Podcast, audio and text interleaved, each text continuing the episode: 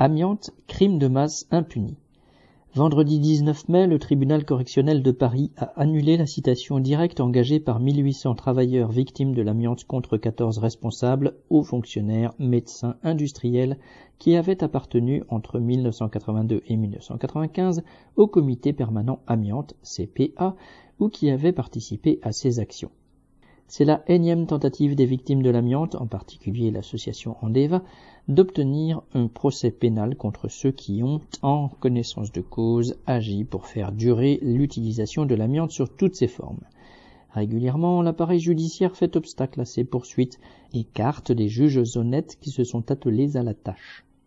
En mars dernier, par exemple, la société d'amiante ciment Eternit a obtenu un non-lieu alors que tout prouve sa culpabilité. Pour surmonter cette masse d'obstacles, les victimes ou leurs familles ont donc décidé de citer directement à comparaître une partie des responsables, les promoteurs de l'amiante, mais aussi le comité permanent amiante créé en 1982. Les risques liés à l'amiante étaient connus en France depuis 1906. Son utilisation était condamnée aux États-Unis et l'OMS demandait son interdiction généralisée qui a fini par intervenir en France en 1977. Les tenants de l'industrie de l'amiante, avec la bénédiction du patronat, ont alors mis sur pied ce comité pour s'opposer à cette interdiction, en illustrant au passage à quoi mène la collaboration de classe.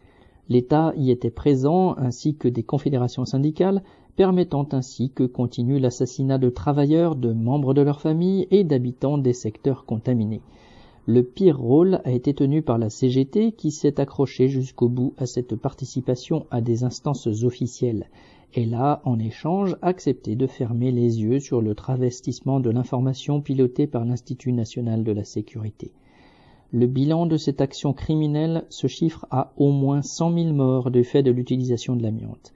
Aujourd'hui, le tribunal correctionnel de Paris prétend que la plainte contre le CPA est irrecevable à cause de son imprécision mais cela ne fait que déconsidérer un peu plus cette entre guillemets justice égale pour tous, en réalité à la botte des capitalistes et de leurs complices. Les industriels, l'État avec sa justice, attendent peut-être que les voix des victimes se taisent une à une. Mais les associations ne comptent pas en rester là et vont tout faire pour que les victimes du capital ne continuent pas à mourir en silence. Aline Urbain.